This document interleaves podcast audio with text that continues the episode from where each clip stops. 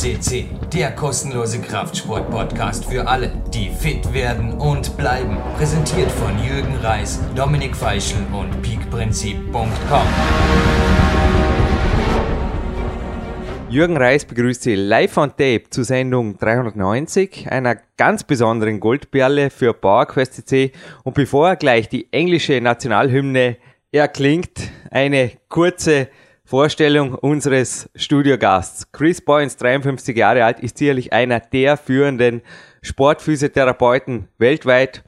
Er war bereits zweimal hier zu Gast und ich sage gut und gerne, er lebt seinen Beruf als Berufung 100%. Keine Studie ist für diesen Mann sicher ob in Dornbirn oder in den Olympiastadien derzeit, wo wir jetzt sind, wir aufzeichnen im Juni 2012 in London, da sammelt er direkt seine Erfahrung. Er war bereits hier in Dornbirn schon mehrfach, hat mich hier auch begleitet. Grund dafür, Österreich ist England, was das Sportklettern angeht, um einiges voraus am Erfahrungsschatz und das zeigt sich natürlich auch an den internationalen Erfolgen. Wir sind die weltweit führende Nation da hat er es sich nicht nehmen lassen, direkt hier in Dormheim mich mehrere Tage zu begleiten und einfach sich angeschaut, wie machen das die Österreicher oder wie gehen die Österreicher da ran. Sportkletter natürlich nur eine Geschichte, an die er sich im Urlaub ein bisschen rantastet hat. Also das macht auch Spaß nebenher. Trainingslagerbesuche und so weiter.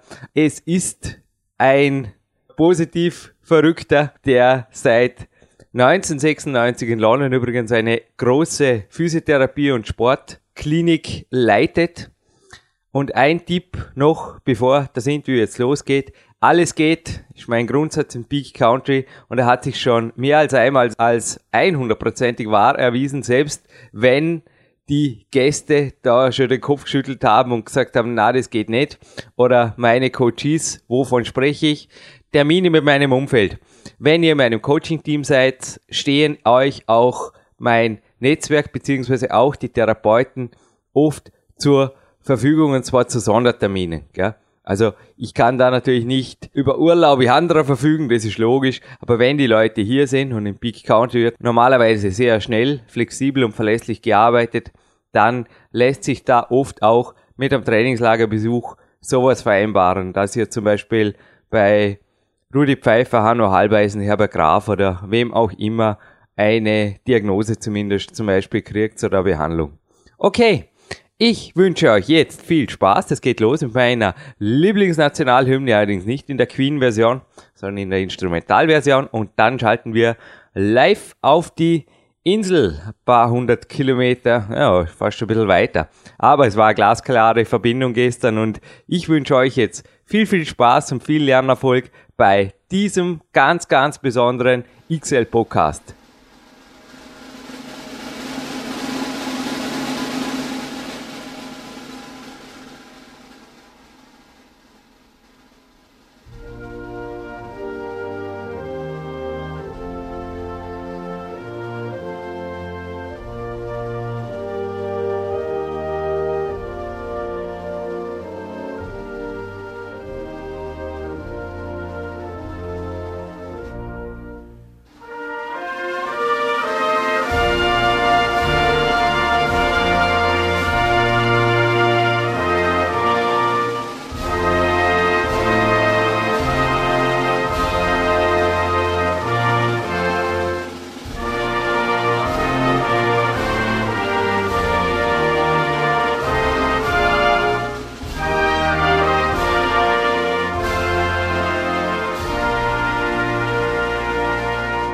With the national hymn of England, another gold podcast is opening now. And well, we had national hymn of Germany last week for uh, over 50 European champion in bodybuilding, and we have the English national hymn today for the man who was offering his great informations already for two times on PowerQuest It is the one and only physio specialist Chris Boynes. Welcome, hey. Chris, on PowerQuest CC. Hi, Jürgen. Good to speak to you again. How are you? Oh, we can talk German. I think our listener would also appreciate this because. No, no, no, Kleiners, Kleiners. English, please. okay. I think they will also enjoy to have a English lesson beside of a physio lesson because I think many topics to speak about. We record this now in the middle of June 2012. It is beautiful weather out there. I was just walking, testing some natural walking shoes, Salomon shoes. I'm just writing an article about natural running and natural walking. Brings me to the first topic. Good thing, Chris, you know, these uh, shoes with the low profile soles and you Yeah. feel the ground, you feel every stone and you have to balance and I was just in the wood and on a hill with it. Is it a Yeah. good thing? Yes. Uh, uh, okay. Here you, you're opening another another contentious argument. Um, uh, barefoot running that seems to have made a bit of a another comeback in terms of discussion. There's lots of discussion on the sports medicine websites about barefoot running. Personally, um, I know podiatrists, specialists in foot mechanics who say it's very good to walk around and run around barefooted because that's what we're meant to meant to be doing. Um, personally, as a younger guy, when I used to do martial arts, we used to do barefooted running on the roads, in the sand hills, in the sea, and everything. Never did me any harm. Uh, having said that, if I didn't wear my orthotics in my shoes, then I think I may have a couple of problems. Uh, I think if you are culturally used to barefoot running, that's not a problem at all. I think you need to um, choose the terrain you run on. I have um, what, what, what we call um, chronic uh, Achilles tendonitis problems, or uh, they're called Achilles tendinopathies. Um, but even that, having said that, to run on the beach and in very shallow water in bare feet is actually really good and doesn't make them worse. However, I would not choose to run um, distances on the road in bare feet because I am just not born to do that. Um, I think it's a good thing to definitely run, walk, jog, shorter periods perhaps over different terrain, uh, mud, sand, sea, uh, whatever. But roads, Jurgen, not sure about that. Some people can, but we're not all made uh, from. We're not all. We don't all come from the African continent. So that's a short answer from me, which says some is, some is good and some is bad. You know, I don't do any long distance running with the very low profile shoes, Mm, but this walking with also this these Zehenschuhe, these Vibram shoes, brought me to the really low profile running shoes, like the marathon shoes, competition shoes, and I think I am really doing well. Also, when it comes to you know the body posture and everything, you have to run more active. But you're right.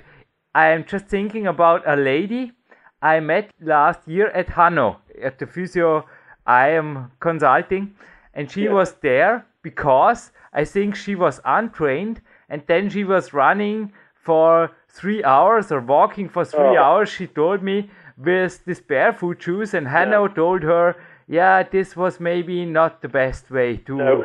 get the body, you know, Yeah. introduced in these sports." Absolutely, totally agree, totally agree. Um, yeah, yeah. I, I'm just trying to think. I mean, if you if you think about uh, Jurgen, think about the shoes that Nike introduced um, maybe or two three years ago. The, the, the, the, Nike said they were more specific profiled for running in. Then Nike brought out the shoe that you could just train in, and they were just meant to to, to train um, weight training and stuff in. They were very good. Um, and even now, um, I've noticed some of my uh, weightlifting colleagues will wear these these um, specially made shoes that look like gloves on your feet, and some of them say they are very good as well. But of course, they're not running. So barefoot running again, you- you're quite right, Jurgen. I mean, people can go and do it if they want to, but if they're unconditioned, then they'll be seeing people like me. However, if you do condition yourself slowly and over a period of sensible time, then yeah, I mean, I, I come I come from a background of 18, 18 19 years of um, martial arts, so I trained in bare feet all the time. So my feet were perfectly happy, and I would still now prefer to walk around anywhere I can uh, barefooted. Um, so yes, Jurgen, it, it is contentious, but again, you're quite right.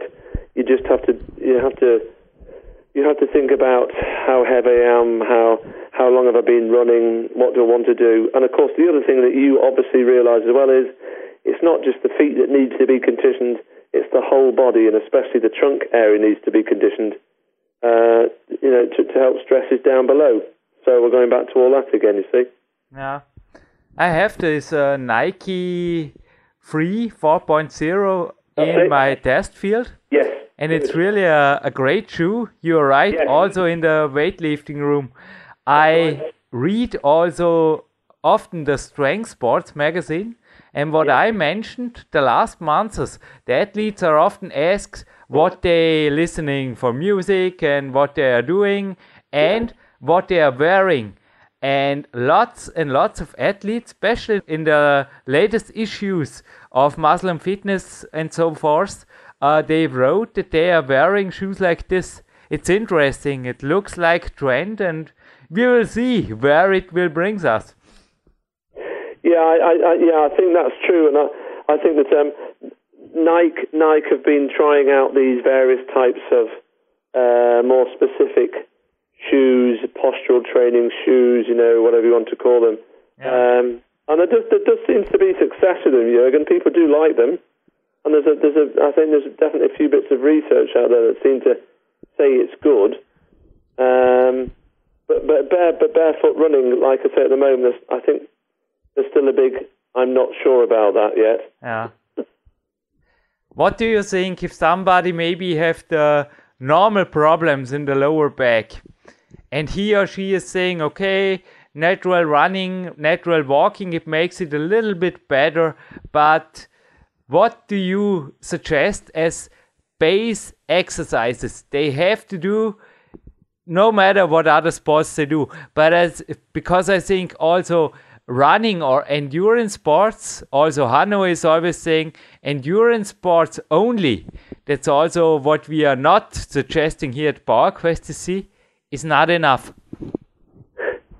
Yeah, yeah, I, I, I, I- would agree. I mean, again, Jurgen, I think because it's such a, a, a big general question that biomechanically are are, are certain people um, better to run than others? I mean, we don't really know. I mean, if if you think about it, you know, we are supposed to run. We are human beings, and part of what we're supposed to do in our lives is run. Though a lot of people don't.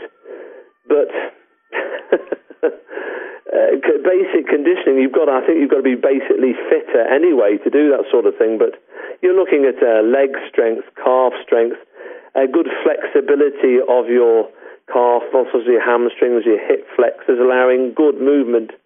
Because as we well know with runners, um, a lot of, should we say, non-professional, non-elite runners, um, they, they run, but they only run one way, and they lack good hip extension movement, which is what is something that you need to prevent the back and the trunk being loaded. So all these people, once again, you should do the basic stuff. You should do your squats, your deadlifts, your your presses above the head, um, all that sort of what I would call generalized postural body work. That's what I would I would advise people to do anyway, and not just suddenly go out and try barefoot running. I think that's the, that's the wrong way. Yeah. Yeah, it's interesting. Also, a trainer told me a year ago that running is bad for the back, which I think is Oh. also a generalization which is not true. But he made this experience. I have problems with the back when I don't run. For me, is running really a kind of a completing exercise in my world of sport. It brings together. I also mentioned this in the last interview we did where I had this foot injury and my foot was broken. there I really started to suffer from back troubles, back yeah, pain. Yeah, yeah, yeah. No, well, I agree with you, Jurgen. I do agree with you. I, running is not bad for the back. I mean, you know, how, how can you say that without doing, you know, long, long research on it and seeing seeing what it's like over maybe a three or five year period? But um, running is running is an essential part of most sports. True. So you do need to do some sort of running, and it's good. We're meant to run anyway. Um, so yeah, I, I, I, don't agree with that. I mean, um, working with the weightlifter, uh, young Olympic weightlifter last, well, she doesn't run because it doesn't pertain to her sport. But in most sports that you do, you have to run, you have to move. You know, just watching the the French Open tennis at the moment. My God, those players, they must have to run so far backwards and forwards across the tennis court. So, yeah, I, I disagree. In terms of back pain, all sorts of exercise is good, and, and, and running obviously is one of those things that I think is is what you would call a, a regular sport. Mm. It, it, depends, doesn't it, Jurgen? Again, how much you know, what level you're doing for how long, and everything. It comes back to the same old question: um, is it, we just need to exercise, but there's so many different ways of exercising, which is great. But it's really crazy how generalization is often also in really good magazines. I just read a, a climbing magazine. I don't say a name because he is an expert, but I think they maybe they had no more space for more text, and so they just quoted him by saying that strength training is a waste of time for a climber because oh. it brings him away from climbing. I mean, it's maybe true if a climber is spending more time in the gym weightlifting than on a climbing wall. But if you don't make any antagonist training as an advanced climber, you are calling for please give me an injury. I, mean, I totally agree with you. Uh, I mean, I mean that, that's just maybe that was just so you can't generally say that. I mean, you know that you're an advocate of strength training, Jurgen, and it's helped you massively. Yeah. And to have to have the ability to work to be stronger eccentrically as well for when you're, you know, eccentrically stroke and antagonistically when you're working is massively important. And I was just I was just in a climbing wall in London only last week talking to some of the climbers there, and the majority of them do strength training in some form virtually every week anyway. So I agree with you, Jürgen. Yeah. Right after the interview, I will go into the lifting room. I have my own little gym here in Dornbirn in the eighth floor, and I will do some antagonist training because today is a rest day. That's part of the sports for me. It's part of the sport because I am over 35 and I still, yeah, I have all my fingers not injured and everything is right, but I have to take care of my body. And I think this is really a way. I often also my coaches or my clients. Yeah. Um, in first instance, they always ask, "Yeah, what does it for my sports, or how fast can I make?" Uh, you know improvements by applying this but the long view is i think also getting lost because of the yeah the short term media if you are a physio and you say okay you are doing this exercise every day and this person is just saying yeah what does it get me in the next seven days or you know makes me strong or i want to be faster or does it brings anything for my sport but if it is an holistic exercise which makes you healthy for yeah. the rest yeah. of your life, I mean, what's the point? Yeah, I know, and and, and once again, um, I think people have to realize there are different ways of, of, of strength training. There are different ways of just uh, maintaining your overall fitness.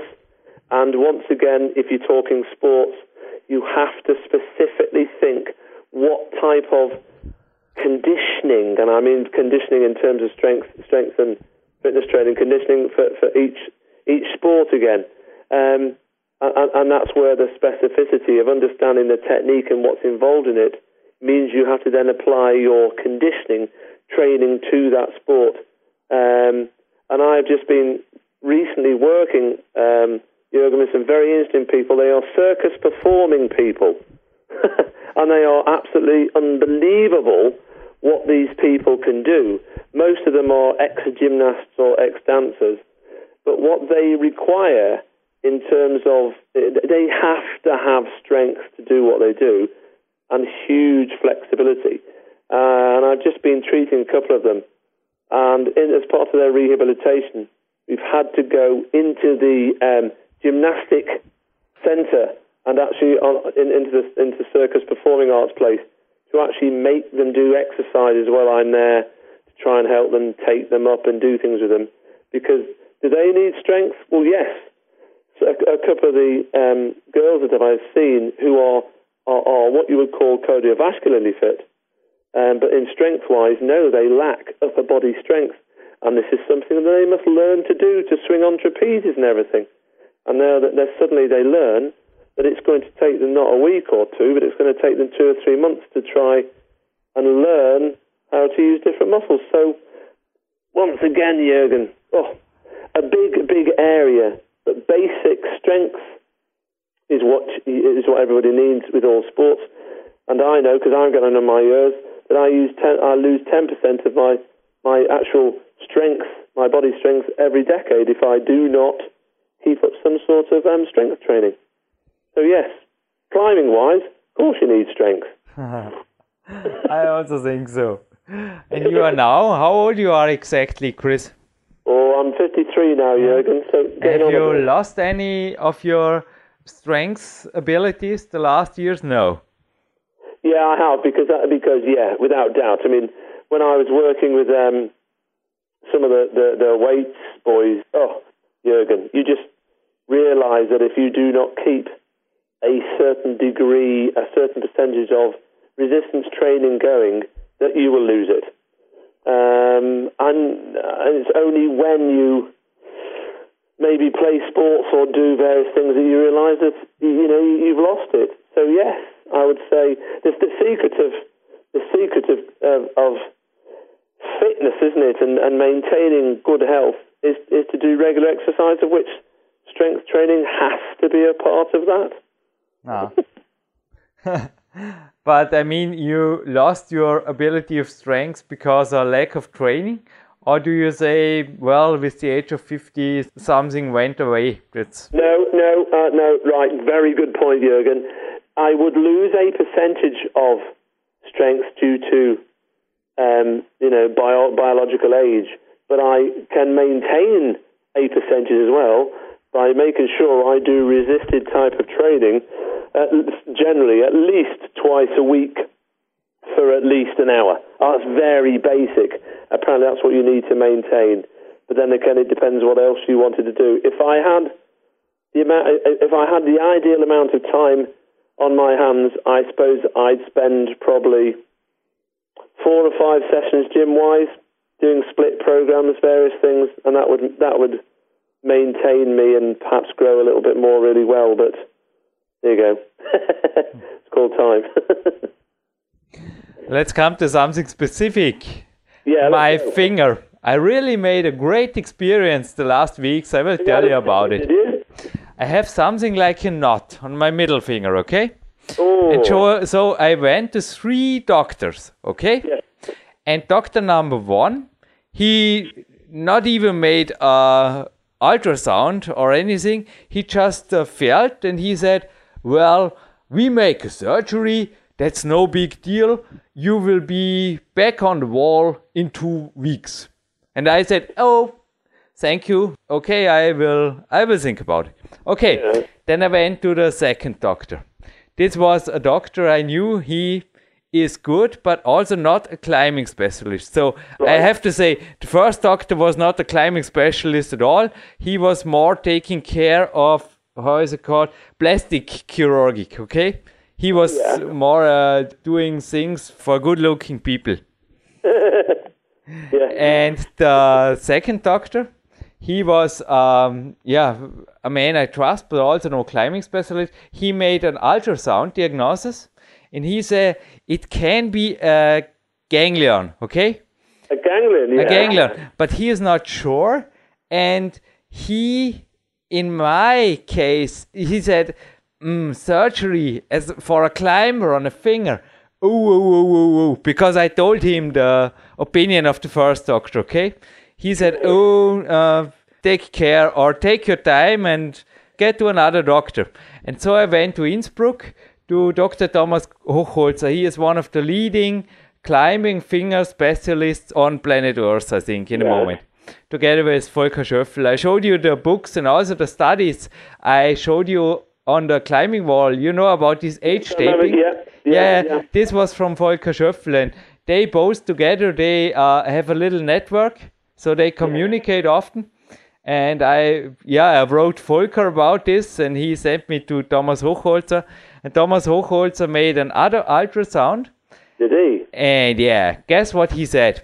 It is a ganglion, maybe not even from climbing. Surgery, don't think about this because if I, he said, no, no, no, it's a bad place for a surgery, for a climbing finger. And he said, if I do uh, some maybe some physio or some massage, it will not bother me anymore. And this Yes. was the point. I went to Hanno and made some ultrasound therapy, and it went to the stage back where it is not disturbing my training anymore.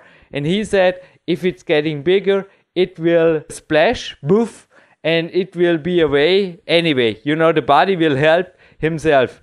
But isn't this something that happens a lot because when I was were listening to the first doctor, I mean maybe my career yeah will already been over when we record this. Isn't it crazy? Yeah. Um, I mean, that is, do many climbers get ganglions on their on their? I mean, I, I take it must have been on the on the tendon. Do they get many? Do they get many ganglions? He said maybe it is not even from climbing, maybe it is genetics. And Absolutely. Hanno also said so. right. Yeah. Yeah. Yeah. Yeah. Absolutely. And uh, uh, oh wow! In, and was it soft? Um, was it a soft one, um, Jurgen? Could you could you uh, move it very easily? Was it very soft nodule or not? It went softer with the ultrasound therapy and just by massaging. And also, I think the mental part, you know, when I know that it is just uh, a little thing that will not bother anymore or that will make not troubles, that is not getting bigger or making any harm to my body, I just can say, well, it will go away and a little pain, so what? But if I have something in me or on my finger, I'm not sure about what it even is. I mean, this is not a good feeling when you climb, you know what I mean? And Yeah. since two weeks, I really don't care of it. I just thought about yesterday, did I felt it? I don't know. I can't tell you. I don't think that it was painful because otherwise I would have mentioned it. But Yeah. back to the point. I mean, between surgery and physio treatment, there is a big distance, but for some Absolutely. doctor it seems there is no big difference. So I just thought about it. If another athlete, you know, who is listening now and maybe having a problem and going to the first doctor and the first doctor say, yeah, yeah, we make a surgery and in two weeks you are back on the mat or back on the football field or back on the climbing wall or back in the gym. And well, he can be a, I think, a, a sports cripple uh, the next day, isn't it? Have you ever had uh, things like this? You know, three doctors, and you know, the second doctor was not sure. So, I mean, the second doctor was really acting serious, in my opinion. But the first doctor, I mean, we.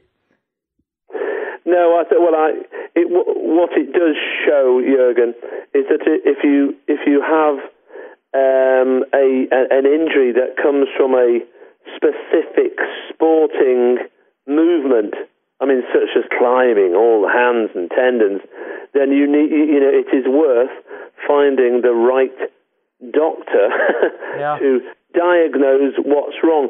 It's very interesting that you had um, two two ultrasound scans, and one person thought slightly different from the other one, and and, I, and no one seemed keen to put a little injection there. No one suggested that. No. No, he also did not suggest that this.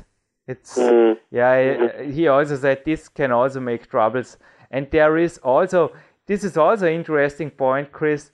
I googled a study from the internet. You know, mm. uh, a Swiss study they made with old men. Uh, some yeah. uh, therapy on ganglions. They injected yeah. something that was uh, weakening the structure, and then yeah. it went away but yeah. I was showing Thomas Hochholzer this, and he just shaked his head and said, "Never for climbers, forget it." I think this is also this is back to cosmetics. You know what I mean? Yes. And yes. I think this is really dangerous because if you make a surgery for cosmetic and the finger is beautiful afterwards, but you yes. can't climb anymore, so what's the point? you missed the goal a little bit. yeah, yeah, to, to, totally agree, totally agree. Um, but yeah, it, it, it is. Yeah, it's the same. It's the same over over here with with with, with the people we work with, um, Jurgen. Uh, we sometimes have to get second opinion on things because you just don't feel it's right for the athlete. And if the athlete is not happy with the decision, then you need to find somebody else to, to also make an opinion uh, if their opinions are the same, then the athlete may have to go ahead with what was suggested. But yeah, if, if you are lucky enough to know where to look and where to go, then that's definitely the best thing to do. Mm. But you know, Chris, I have a lots of coaching clients in yeah. Germany. Yeah. And there, I think it's even a little bit more complicated than in Austria to get these things paid, you know. Uh, yeah, to, mm. get the mm. money from the government for medical treatment, but I think it's only one lifespan, and I often say to them, yeah, get to the specialists, and I think yes. what is true for doctors is also true for physios. So, how would you suggest to act? You know, which row would you go to the doctor first, or would you take, we also discussed this in the former podcast we did. Would you take yeah. a flight to London, uh, Ryanair, and to Chris Boynes? He will send you back to Germany to a specialist if you are climbing yeah. to Volker Schöffl, and then you have to go back, or what is the right behavior? Well, um, if if you're most athletes, and that's talking about athletes in all sports, most athletes will probably know a good sports physio, or if they don't know one, they can find one via one of their colleagues.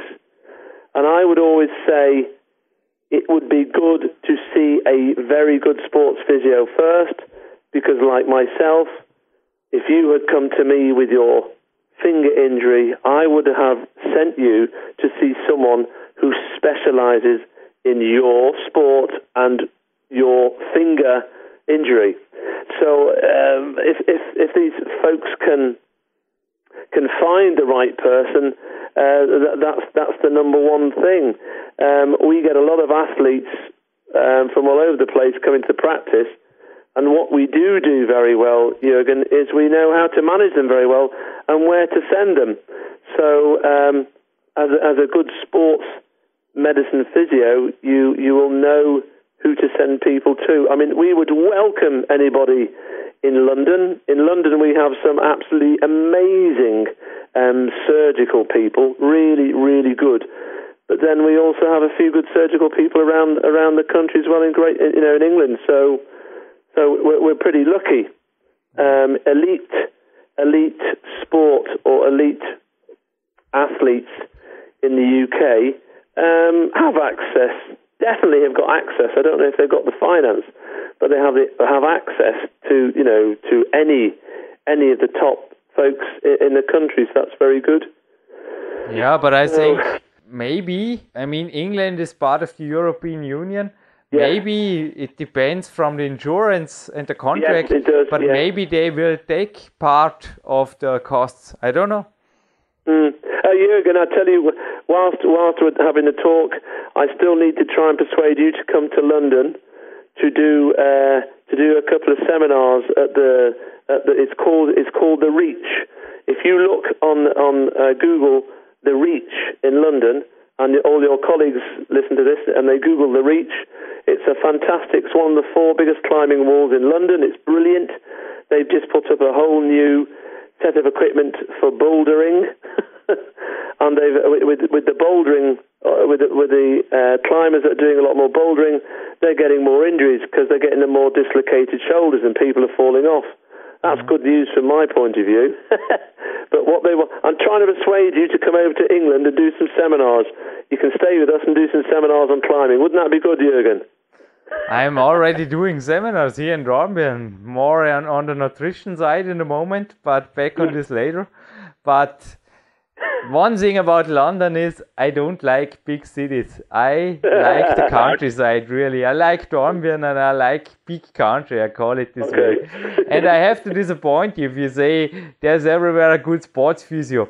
On my last seminar, a man arrived one day earlier to consult two of my uh, specialists here, to consult Hanno and Magister Rudi Pfeiffer, a kinesiologic doctor, and it was really crazy. He also drove from the middle middle part of Germany, four or five hours here, and the next day he had the seminar with me.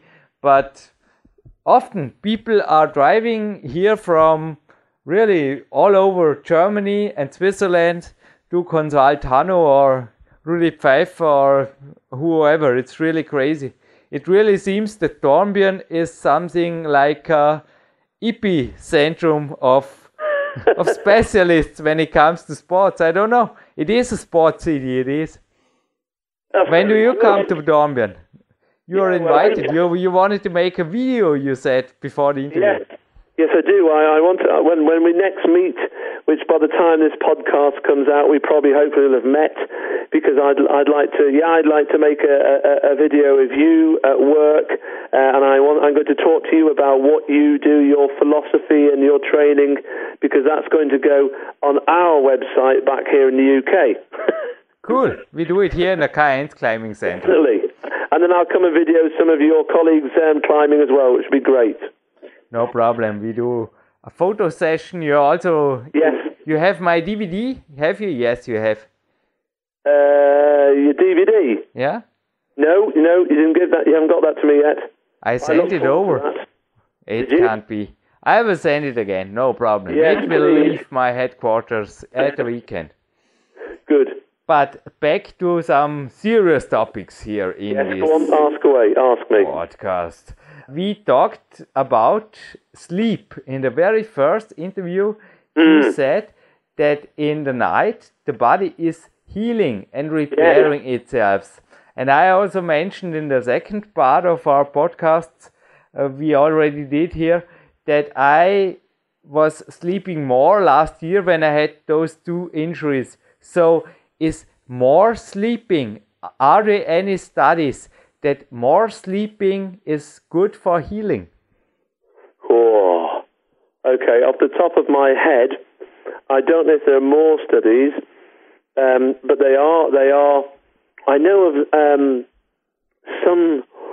They've, they've looked at sleep, um, lack of sleep affecting affecting injury, and we do know that um, what what's commonly is um, obviously you, you know something is if something of a, is of an inflammatory nature, Yeah. you would tend to you would tend to feel stiffer in the morning because the inflammatory the process has taken place, uh, the chemicals have pooled, and you feel stiffer in the morning. Now, take something like a tendonitis, for example. Once, uh, and, and the best one to say is something like Achilles. Once you get up in the morning and there's no more stiffness, not only has the inflammation really gone, but you've actually the the, the, physi- the physiology's changed, the pathology's changed, and you're better. Now, sleep we know undoubtedly, and we keep telling the youngsters this, and I know that um, as part of the elite um, academy for, for rugby youngsters, aged between 14 and 16, they are advised to get a certain amount of hours sleep per night to recover. I couldn't tell you off the top of my head the latest um, research, but they are always always promoting that as part of your healthy lifestyle, that you get X amount of hours sleep. Um, from an injury point of view, it's, it's just well known that if you can, gosh, I mean, they've, they've, uh, I read once, Jurgen, about um, some some athletes who'd had uh, injuries who had um, deliberately been told to sleep more to try and aid the recovery. Now, I don't know the outcome of that, and I, I, I don't know, but I would say that you that you know to get regular sleep is obviously all all athletes. Again, look at, looking at these uh, tennis stars, you know, who play massive. They play five sets maybe on one day, and then have to play the next day. Well, if they don't get enough sleep, what are they going to do? So, from a healing point of view, and with your nutrition, as we discussed about before, it's so important to eat the correct things and then uh, get good night's sleep as well, true. And what about the power naps that people have? They seem to work pe- for people who work in business, true. That's been a very successful thing, isn't it? Could, you, could the same happen from a training volume point of view, where you have your little power nap because it enables you then to train a bit more later on in the day if you're doing two sessions? What do you think, Jürgen? That that's a possibility, isn't it? I think uh, so. My personal experience is absolutely yes. With my yes. ten hours of sleep, I feel a super recovery. I recover faster in the moment than I did with my mid twenties when I was yeah. not able to sleep so much. And I just can say it is a must-have when you are getting older as an athlete, and it not only prevents you from injury, it also makes injuries healing much, much faster when you are sleeping one or two hours longer. This is my opinion. Mm. Mm. And on the other hand, if you have a scrappy lifestyle, I think all the physio and all the doctor and all the medicine will not help you. yeah, it is. I mean, if you go to the physio and are not able to perform the exercises right because you are so tired, so what? Yeah, that's pointless. Yes, I yeah. agree with you. Yeah. Absolutely. Yeah, yeah. But I think um, we're, we're touching something again which is obviously close to your heart and you specialise in, and, and that's nutrition. You know, and you must, you know, just looking, I mean, I, I know myself again from working, um, Jurgen, because I, I work with young Zoe Smith, who is the, the GB Olympian um, at this year's Olympics in in, in uh, weightlifting, and I know from her, from working with her and her manage all her management group, uh, her diet and her fluid intake is absolutely um, of, of vital importance, and she has to keep her her nutritional and fluid diary up to date because it is absolutely important. Um, and it, it's quite it's quite amazing still how how I believe um, things like um, you know if, if some, someone to make the right weight to lift almost dehydrates themselves to get that extra weight loss now and then goes to try and lift. How the hell can you do that? How the hell could you dehydrate so much and then hope to lift hugely 24 hours later um, having lost, you know, so much uh, fluid. I, I, I, I, I'm not sure about that. What do you think, Jürgen? I think an athlete should be on the perfect weight weeks before the competition because I think. This mm. tricking, you know, I know what you are speaking about, mm. is uh, making wait the hours before the That's comp. Right.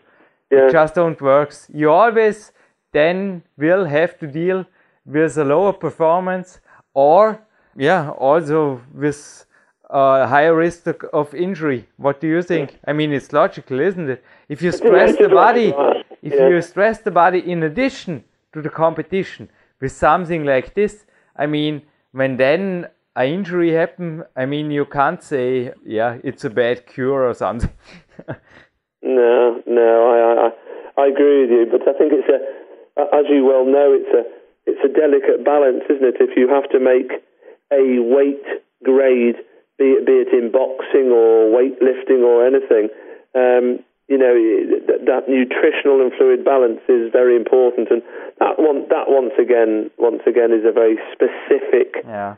Area of, of your of your lifestyle which you need to look at, don't you? You, sh- I mean, I know you do, and you're very, very good at it.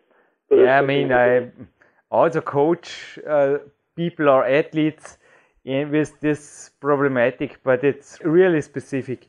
And as I said, I try to avoid to have them lose five pounds or two yeah. kilo or something like this the day before the competition because this oh. is really I don't know it's it's not good. And if you have to lose 10 pounds or something like this it's the hell. I mean the hell for the body. Yeah I, I, yeah I just I think I think the body can I think the body can cope with it but it takes a bit it takes time to adjust doesn't it? Yeah. Um, and again depending on what you're doing um, whether whether you're in a truly power power event or you're not, it's going to make a difference, isn't it? Yeah, and, and I mean, yeah, I, I, don't deal with that. That's why we have a nutritionist who works with us because she's very good, and, and that is her that is her specialism. but back to healing nutrition. Yeah, I mean, mm. I also have these seminars here. Yeah. Normally, in the moment, specialized on nutrition, on sports nutrition, Chris. And yeah.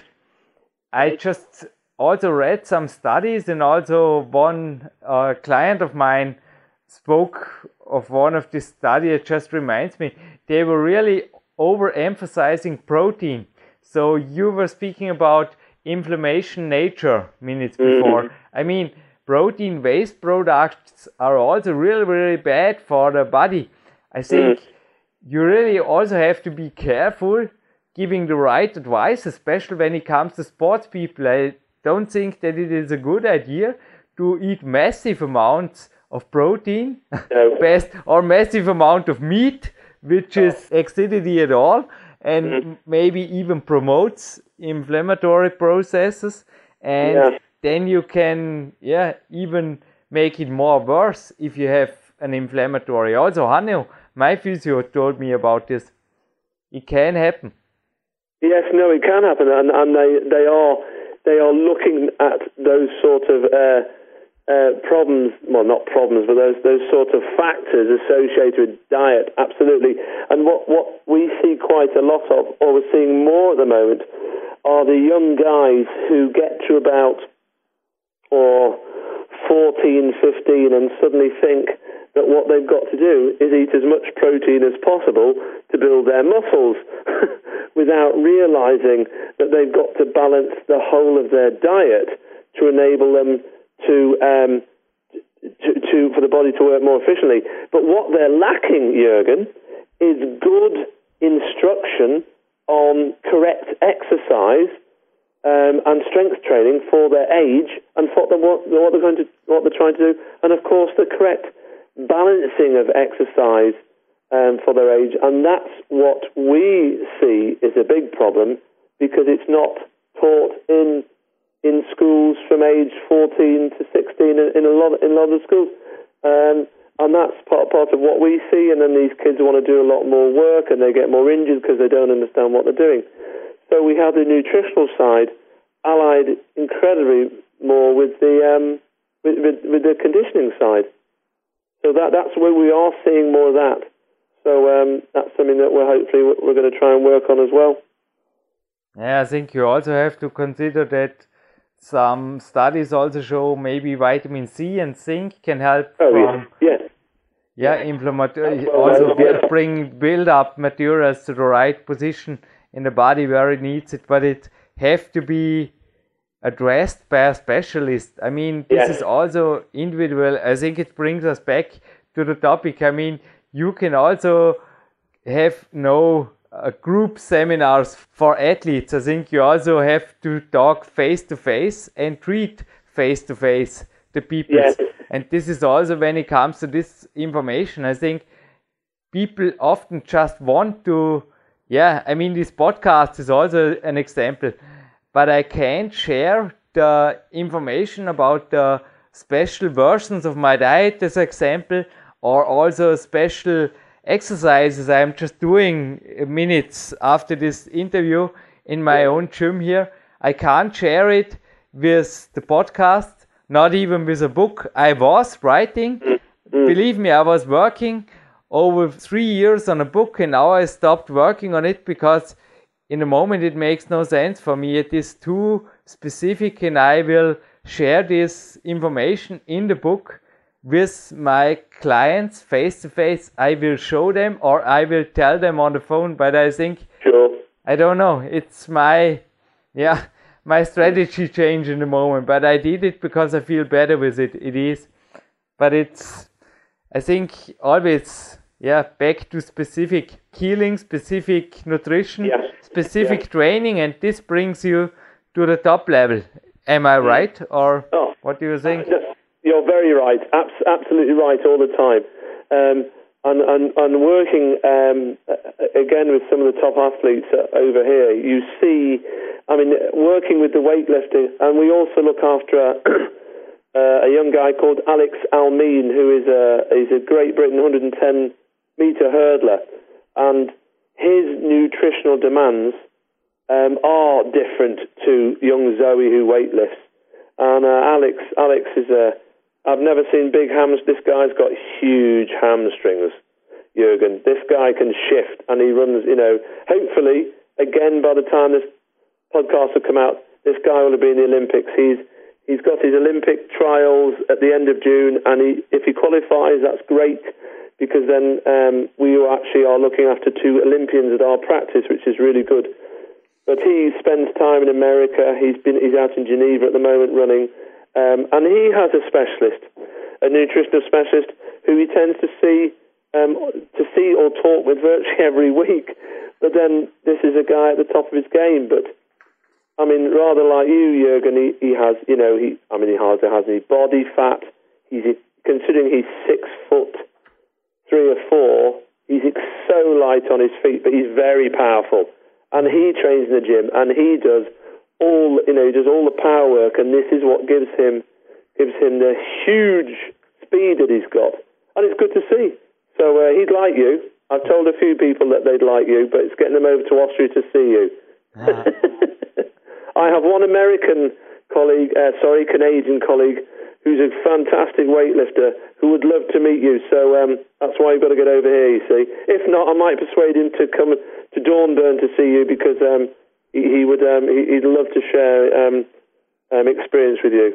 Everybody can meet me here on a training camp. I know, I'm this is a service of mine I offer on my homepage, and I think, Chris, to bring this great podcast to a great end, if you allow. Yes. There will be a lot of informations also about the Olympics and the successes of all your athletes, and Good. maybe even a video you made here in Dornbirn about me on your homepage. And I Yes. think now is the minute to describe a little bit your clinic and also make some promotion. Chris, you deserve it. Where can people find you in the internet, in real life? How can they contact you? And what are your specific things you have to offer? Right, thank you, Jurgen. Okay, uh, the, the website is to be found at www.physioactive.com. Um, I am at the moment, uh, I have been working with uh, the young Great Britain weightlifter Zoe Smith, who hopefully well knows she will be lifting in the, in the Olympics in the weight in the weightlifting.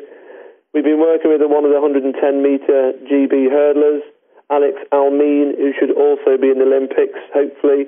Um, all these um, folks and information you can also find that on YouTube. I will uh, everything is on YouTube. Physioactive.com. Um, we have our main practice is in Mottingham, which is 20 minutes outside um, the, the centre of, of London from Charing Cross. We also have a fantastic clinic in a brand new gymnastics centre, a specialised gymnastics centre, which is in Crayford, which is probably about half an hour out of the centre of, of, of London. And then we have two, small clinics elsewhere. Our physios are very highly rated. Uh, one of our physios at the moment is, is in Korea. She works with the British judo team, and she's out in Korea at the moment. And three of our physios will be working actually at the Olympics. Um, people can always get hold of me, can ask me questions. I do not mind. I am happy to deal with them. And all they need to do is send an email to chris at physioactive.com, stating who they are, where they're from, and how they got hold of me. And I, if I cannot answer their questions or if I do not know, I will do two things. I'll either refer them on to someone who specialises in that, or I will find someone and then put them in touch. But I'm very, very happy to receive questions, emails, whatever. I don't mind. It's all very interesting. It's all experience. But I do know, luckily, a lot of other people in lots of other sports doctors, surgeons, the, the lot, physios. So we're always happy to help Jurgen. And um, I can't wait to get over to Dornbirn again to see such a beautiful country, but to sit and have a long, long talk with you. And I'll interview you this time and do what you do to me. Thanks, Jurgen. I think this is fair enough for the three interviews you already gave me. Yes, I will be there for you in Dornbirn for two days or as long as you want to be my guest. It would be really a pleasure. And once again, this was Chris at physioactive.com, Chris Boynes, yeah. and the homepage was www.physioactive.com. Okay. If you are not sure or if you have nothing to write as you listen to this podcast now, shoot an email over www.powerquest.de if you want also in Germany and we will forward you the full contact of Mr. Physioactive Chris Boynes. I think this is all you have to know. And well, as I said, you have one lifespan in life, so make the best of it and consult the best. I also have my network of the very best doctors, very best physios in the world, I think. And I also just recommend to every serious athlete to act the same. Don't go to somebody because you are also not just somebody. Chris, I think. Absolutely. Yeah. Go to the best. Thank you, Jürgen. You're very good. Thank you, Chris. And well, Jürgen Reis is saying goodbye to England and with the national hymn of England once again. We are finishing great gold podcast and Chris to yes. say it once again looking forward to see you here in Dornbirn, country Austria. Yeah you keep take care of yourself train hard train well and I look forward to, to hearing from you and I very very do much look forward to seeing you again in that beautiful country of Austria and that lovely place called Dornbirn. Thank you. It was a pleasure. Thank you Chris. Thanks, Jürgen take care